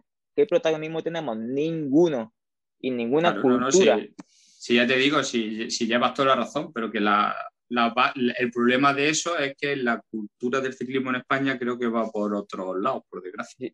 Pero, pero de hecho, en la actualidad también está, cambiando un poco el perfil de, ese ciclista, ¿no? Se está abriendo un poco más el abanico también aquí en España. Sí, sí, desde luego, desde luego. Por suerte hemos tenido pioneros que han estado por los que están nombrando, Flecha, por ejemplo, sin ir más lejos, que han ido, joder, el mismo Valverde ha ganado ya un montón de clásicas y parece que pues que Valverde es como un poquito menos que contador, un poquito menos que Endurain porque no ha ganado tantos tú. De hecho, empezó, empezó a ganar más cuando, cuando varió esa, esa idea, ¿no?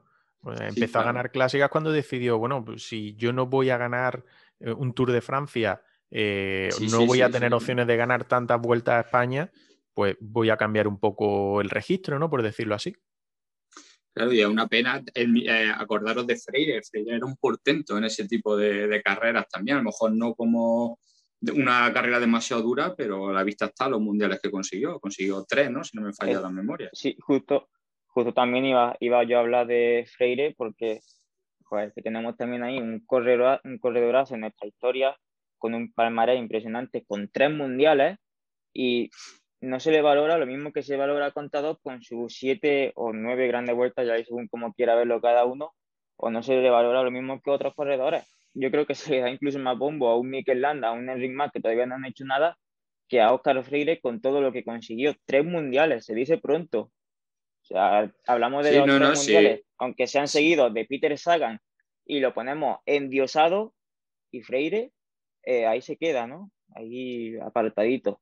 Freire es un corredorazo y Flecha es un corredorazo y se, se le debería de valorar más y trabajar más esa cultura de clásica belga que, que yo creo que ahí deberíamos de tener un poco más de protagonismo.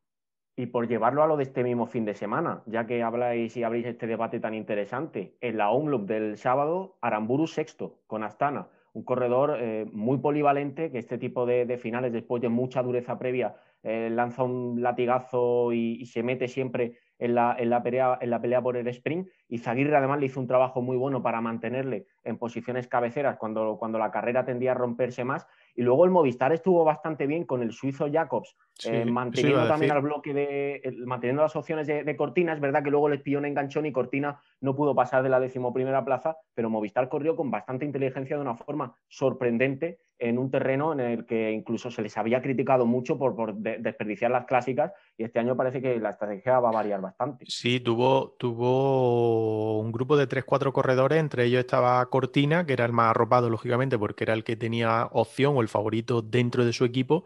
Y también estuvo Gonzalo Serrano, que en su estreno eh, en una clásica, que nunca había corrido una carrera de este tipo, al haber estado en equipos, bueno, pues de menor nivel como el Caja Rural, su estreno espectacular, porque entró en ese primer grupo junto a García Cortina y por lo tanto yo creo que hablando un poco de lo que estábamos hablando, de que no había una cultura eh, habitual de este tipo de carreras, creo que todo está dando un giro y que no estaría nada mal que desde la federación se apostara de una, vez, de una vez por todas, más teniendo en cuenta el crecimiento en equipos Pro Team que estamos teniendo y de Continental, creo que no estaría nada mal crear o agrupar un número de carreras a las cuales se podrían sumar más para hacer un, bueno, pues una copa o un trofeo, como le quieran definir, que creo que patrocinadores de la federación no faltan tampoco para, para apoyar en ese aspecto, y hacer algo similar a lo que se hace, como decía Roca, tanto en Francia como en Italia. Y creo que eso daría pues, más oportunidades a los jóvenes que salen de, de sub-23 y de élite, que por cierto, esa otra historia, de los últimos ganadores de Copa de España élite y sub-23 habría que ver cuántos están con, bueno, ya no solo compitiendo en profesionales, que no hay una gran cantidad, que no han tenido esa oportunidad, sino pues que hayan destacado sobremanera en el siguiente paso que es el profesionalismo. No habla nadie. O he dejado callado. No, yo, yo en eso último que ha dicho sobre los ganadores de la Copa de España Elite Sub-23, sí que vengo un poco a contradecirte porque al final, últimamente todos los corredores, los ganadores de la Copa están en profesionales.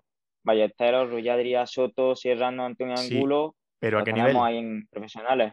Pero a qué nivel? Si tú echas un vistazo en otros países, tienen muchas más oportunidades de las que se les da aquí. A ver, que, cada papel es, es distinto. con más equipo World Tour. Correcto porque al final lo que hemos venido comentando, ¿no? Tanto en Francia como en Italia tiene la misma cantidad de equipos Pro Team que en España, pero sí que tiene más equipos World Tour que, que eso que, sí que le da mayor oportunidad. Yo creo que se debería, como lo que tú has dicho antes, se, debería, se lo deberían de, mirar y, hacer una propuesta, una propuesta que ya es hora, yo creo, de, aglutinar ese tipo de pruebas en, en, un trofeo, en una copa, como la quieran definir, ya digo. Cambiamos de tema. Eh, nos vamos a charlar un poco, nos hubiera gustado contar con Alejandro Ropero para que nos diera una valoración de, lo que ha sido la presentación del recorrido del Giro de Italia, que comenzará en el mes de mayo, se disputará en el mes de mayo desde el día 8 de mayo, pero bueno, no ha sido, no ha sido posible porque está concentrado en Italia y demás, pero sí me gustaría hablar con vosotros un poco y que, bueno, pues charlásemos aquí de cómo ha quedado ese recorrido del Giro de Italia, que muchos han destacado la dureza y muchos han destacado, bueno, que va a haber una gran batalla, porque creo además que, aunque no estén confirmados todos, pero gallos va a haber bastante y puede ser una prueba muy, muy interesante para disfrutarla prácticamente ya mismo, porque arrancará el 8 de mayo en Turín. A ver, Fernando, ¿qué me cuentas de ese recorrido? Yo te pongo Zoncolán, por ejemplo, esa crono final en Milán como la del año pasado, el este rato que hay en alguna, en alguna de las etapas también eh, que va a aumentar la dureza. No sé, no sé qué esperas tú de este Giro de Italia, la primera grande. Pues a mí me va a tirar de las orejas porque no he visto el recorrido del Giro, no lo he visto. Pero que no hace falta. No, pero espérate, es que no hace falta verlo. O sea, el Giro es una carrera espectacular. Por recorrido, creo que es la más dura de las tres con diferencia. Entonces, si ya me estás diciendo, me estás adelantando un poquito de lo que va a haber, ya lo están diciendo, mm, es más de casi de, de lo mismo. O sea, son los puertos más duros, los puertos más largos, los puertos con más desnivel, las etapas más largas. O sea, una barbaridad y si ya se está planteando ciertos corredores que están diciendo que van a acudir al Giro, pues seguramente será una carrera bonita. esperemos ver por dónde la podemos ver. Me imagino que euros por seguro y, y, se y, listo. Y, son los que tienen los derechos. se se acabará ahí. Euros por el que, el que va a emitir los han renovado hasta 2024, eso, creo. ¿eh? Eso, 2025, creo recordar Que, fue la última comunicación. Sí, sí, sí. Así que, bueno, pues yo particularmente disfruto del ciclismo ahí la mayoría de las veces, pero sé que, que ahí la enorme mayoría de la gente, lógicamente, pues no, no sigue la carrera por ahí. Bueno, es que son muchos años ya los que lleva el Giro dándose por ahí, es que no, no, no queda. No, a ver, hoy en día, no es para hacerle publicidad a nadie, pero hoy en día, si quieres ver ciclismo y eres aficionado al ciclismo, que tienes que tener Pro porque es por donde más se puede ver. Eso y Internet, claro. Hay otra plataforma que es GCN, creo recordar, que, es prácticamente de lo mismo. Y, sí, están, están unidos. Y que también lo ofrecen. Eh, Roca, ¿qué has podido ver tú por ahí del recorrido del Giro? ¿Qué te llamaba la atención más y dónde pueden estar las claves? Que en, el bloque de información lo hablábamos Andrés y yo, y creo que hay algunas etapas que están un poco ahí tapaditas, pero que también son bastante destacables. Sí, bueno, yo, yo he tenido, me ha tocado analizar un poco el recorrido del Giro para, para otro medio, entonces sí que lo conozco un poquito más. Al final, un giro, y lo dijimos en la vuelta, ¿no? La vuelta ha sacado un recorrido muy lo que viene siendo la vuelta y que con el giro pasa lo mismo. El recorrido es muy giro, eh. no, no hay mucho misterio, es mucha dureza. Al final, puertos míticos como son Colán, impresionante. Eh, una etapa muy bonita, la, la, etapa 11 entre Perugia y Montalcino con, el, con tramo de terrato de los de la 3 de Bianchi y bueno, luego la etapa decimosexta también me parece muy bonita, con, el, con Paso Yao como Chima Copy este año.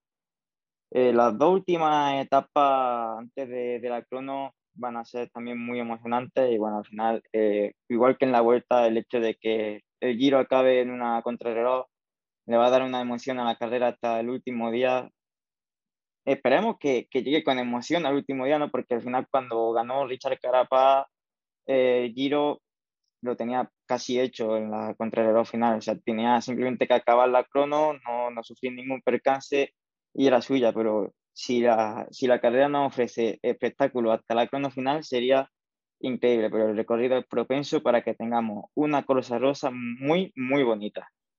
Oye, y así pensando por pensar, eh, ¿has mirado algo de la primera semana por, escapada y ese tipo de cosas? Por si tenemos algún representante por ahí, yo qué sé. No sé, algo que se me ocurre así de primera, al azar. Eh, veamos, es que primera semana que llegue una fuga, o sea, esta etapa se irá muy pronto, pero la etapa entre Biela y Canales es una etapa que me gusta mucho para nuestro representante granadino en caso de que acude a la carrera. ¿eh?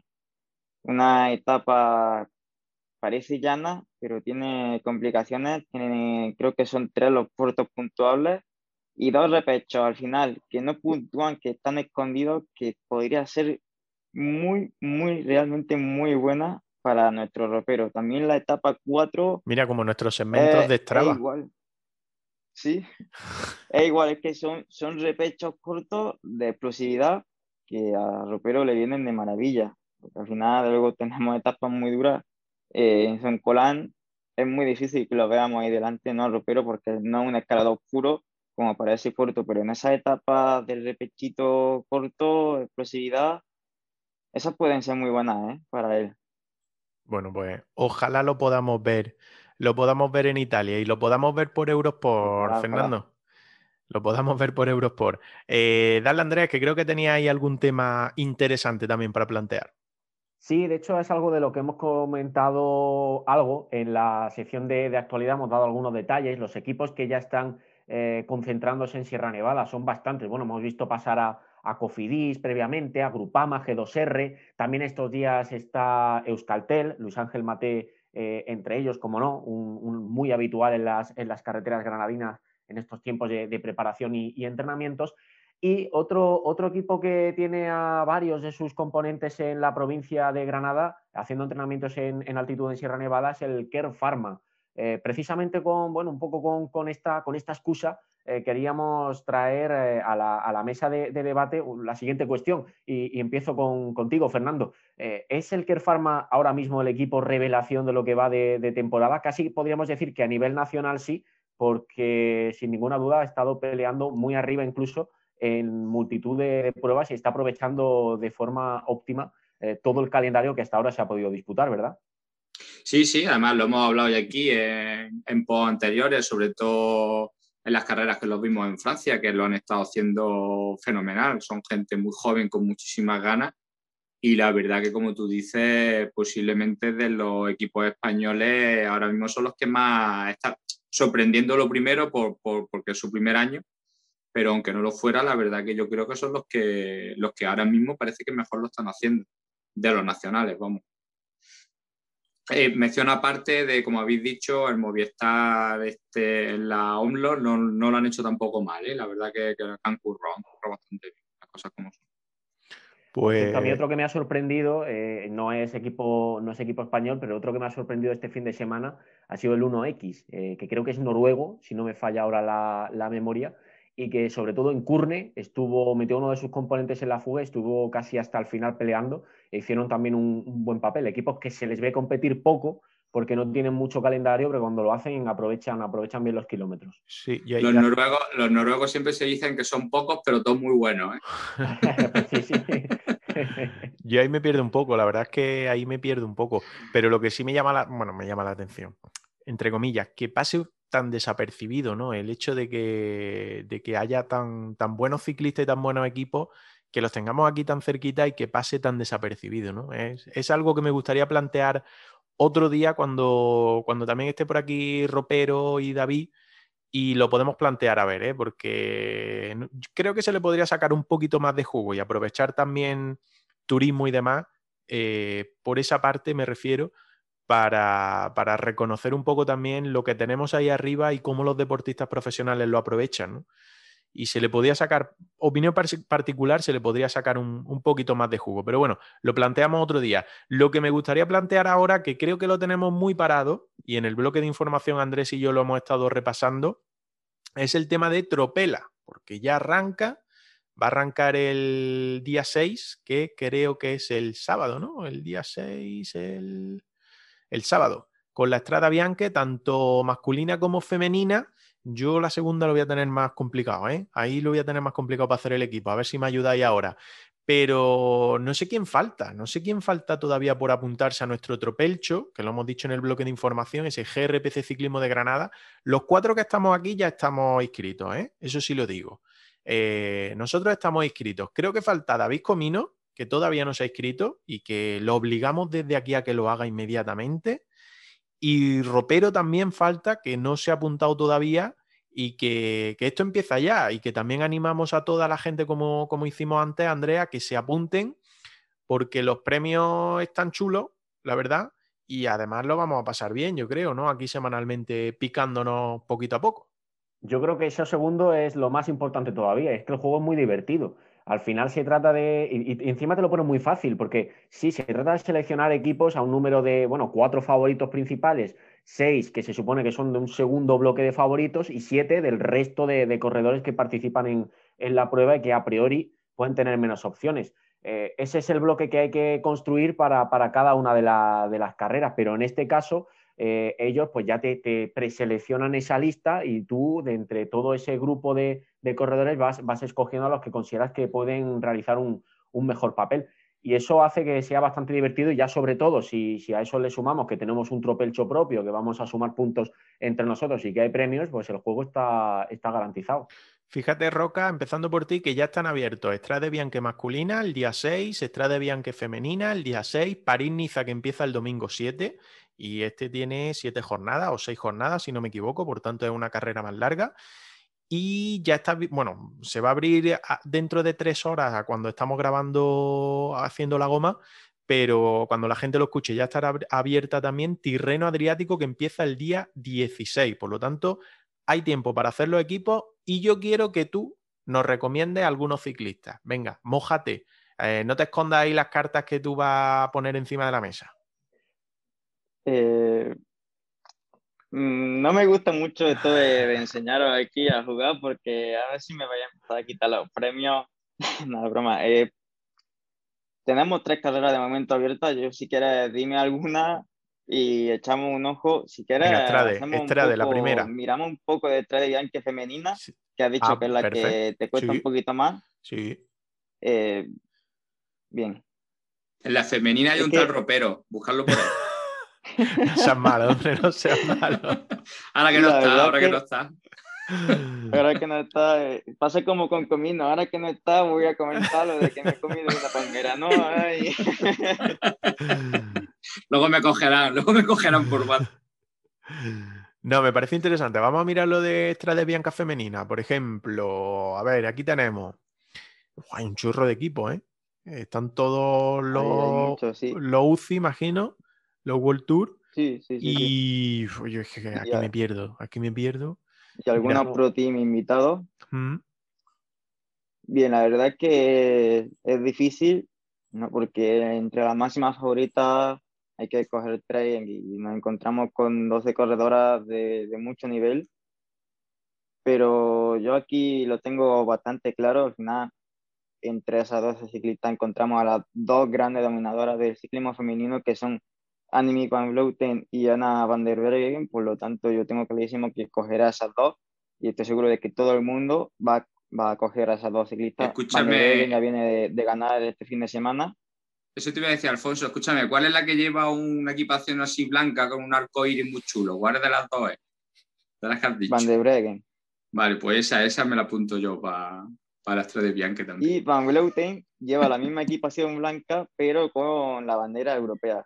Ha sido Bueno, el no, estrella me- de Movistar Team esta temporada y bueno, Mira, aquí veo, una gran corredora. aquí veo, Alfonso, que, que en el femenino tenemos que elegir menos, ¿no? Porque pone máximas favoritas, hay que elegir tres, favori- eh, sí, máximas favoritas tres, favoritas tres y otras candidatas cuatro y otras cinco. Creo que en el masculino Así es.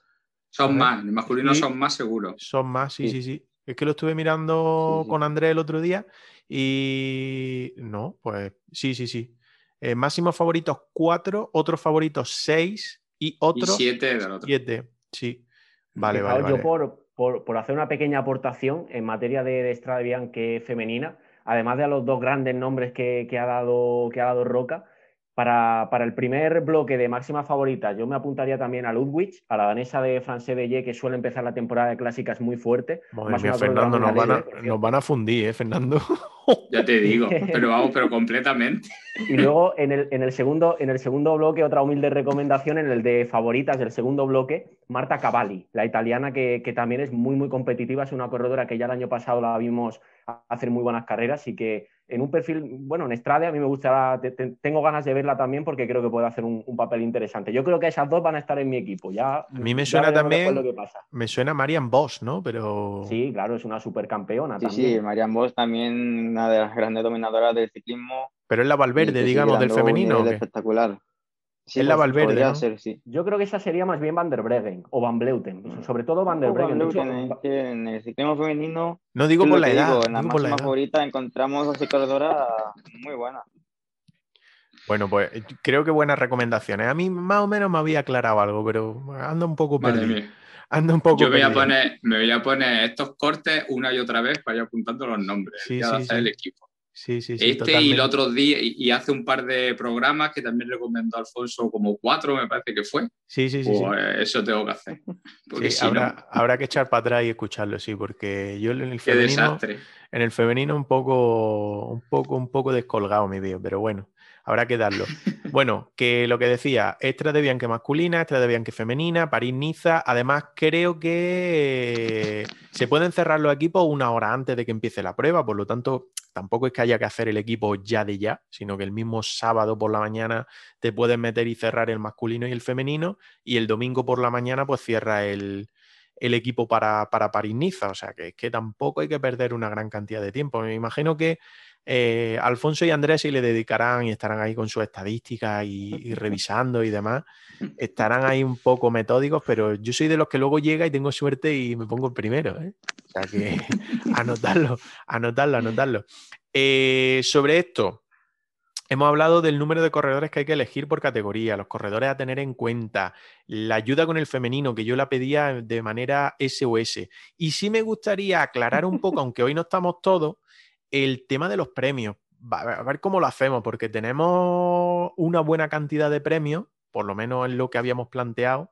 A ver, teníamos por ahí de ropero el mono de contrarreloj que quiere Fernando, los calcetines de recuperación, eh, por parte de Andrés y mía, dos pares de calcetines de los nuestros de GRPC Ciclismo de Granada.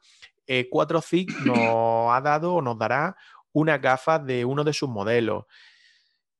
Y más, eh, Roca nos dijo, Fernando nos dijo, David Comino nos dijo, todos hemos estado aquí muy generosos. Que no, Fernando, no digas que no, que tú lo dijiste, te lo busco y te mando el corte.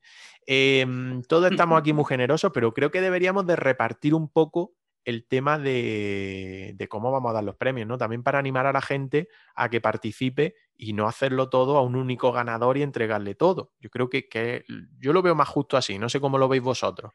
A ver, sí, hombre, lo suyo, lo suyo sería hacer una especie de podium con las cosas más valiosas para el primero, luego guardar cosas para el segundo, para el tercero, así, digo yo, ¿no?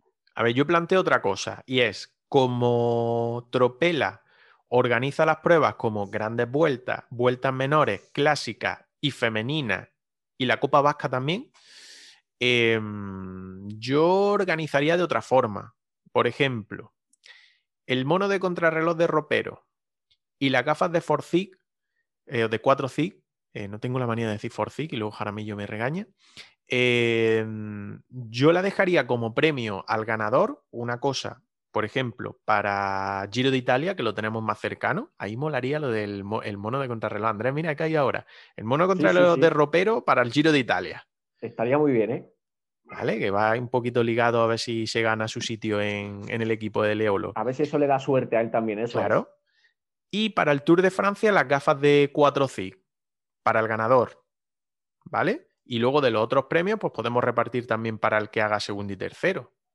A ver, yo estoy planteando aquí. Pues, y yo voy a intentar una cosa.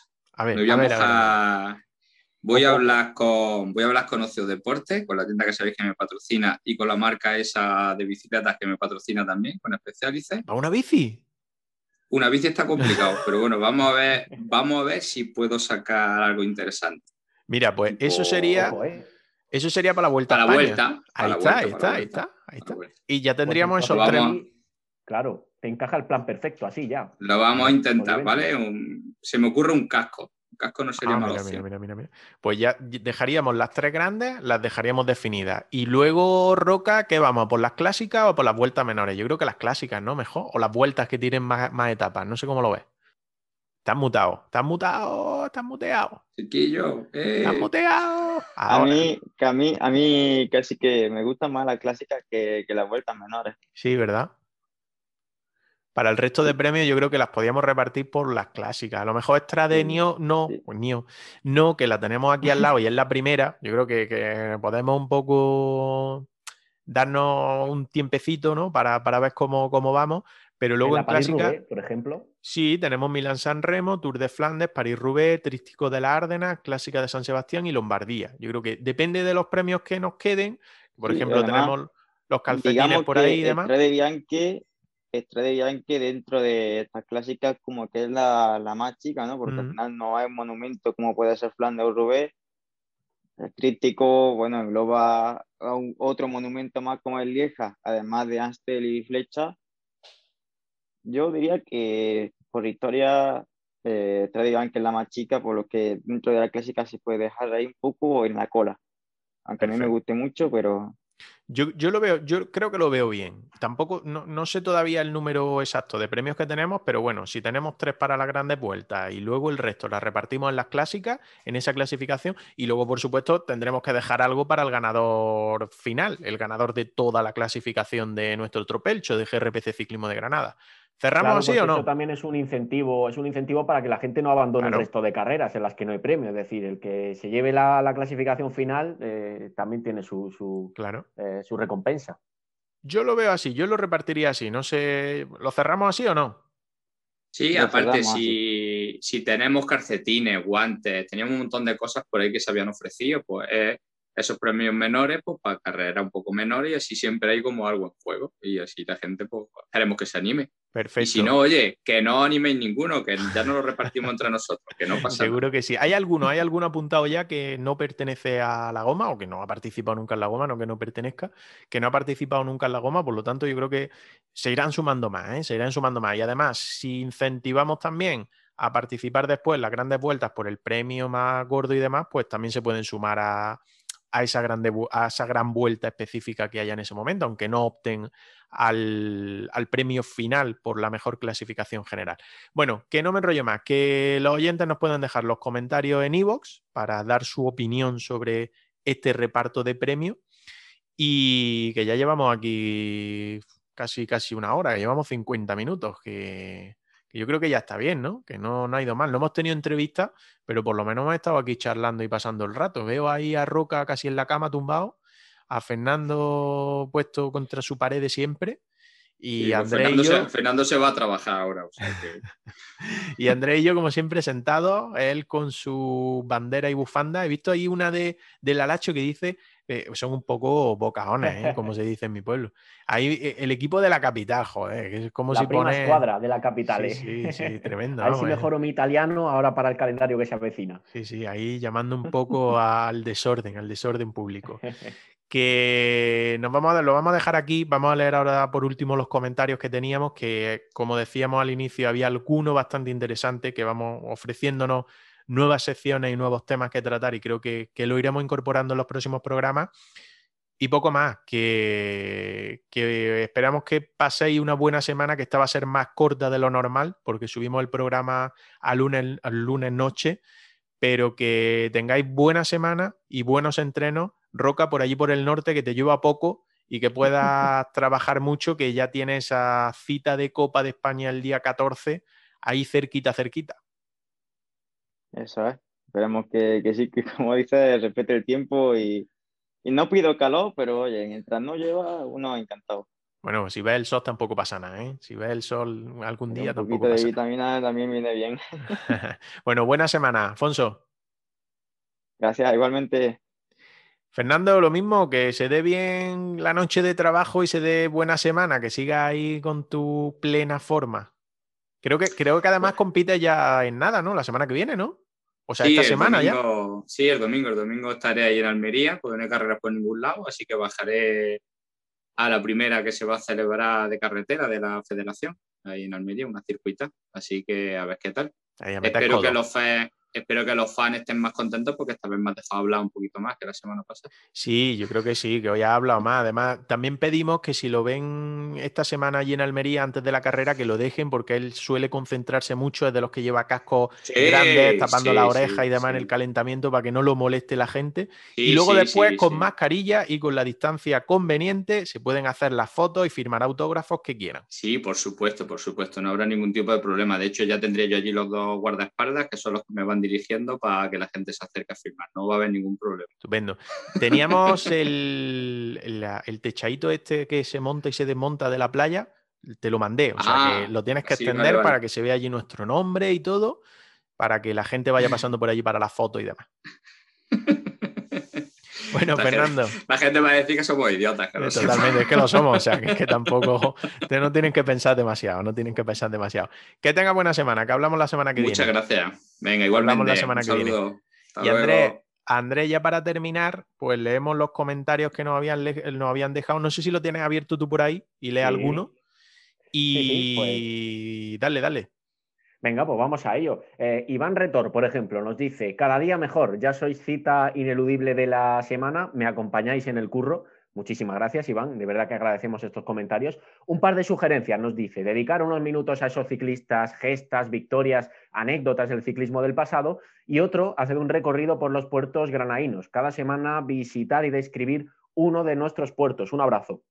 Otro para ti, Iván. Y además, eh, tomamos buena nota de ese magnífico consejo que nos, que nos deja este, este oyente. Eh, también nos escribe José Luis Jaramillo Pérez. Gran trabajo, chicos. mucho caso a este.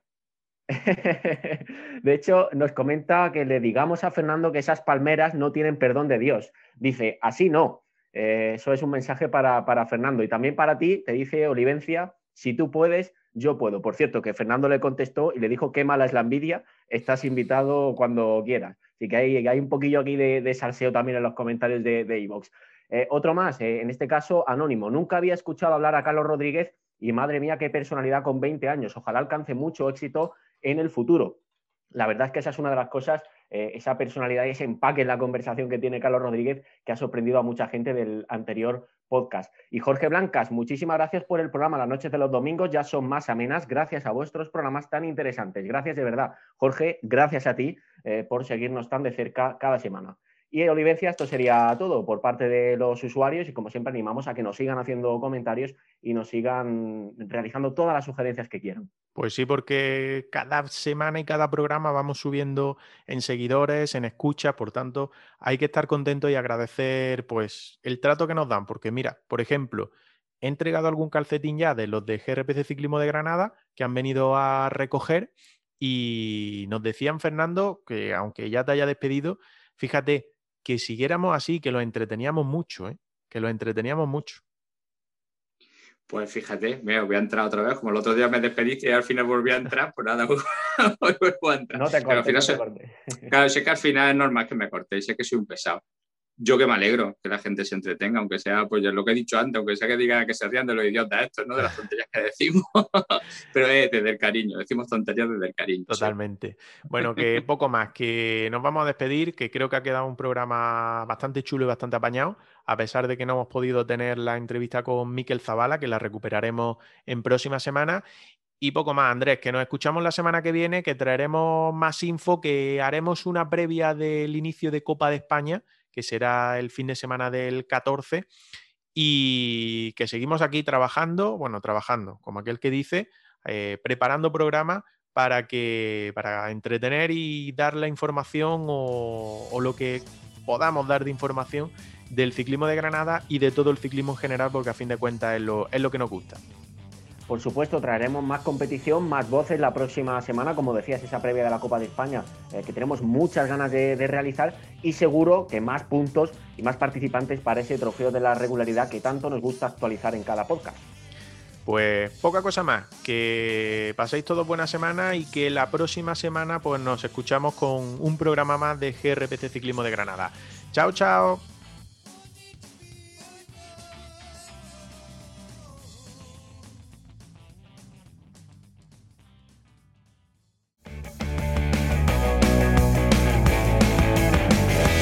Escúchanos en iVoox y Spotify. Síguenos en redes sociales. CRPC Ciclismo de Granada. En Instagram, Twitter y Facebook.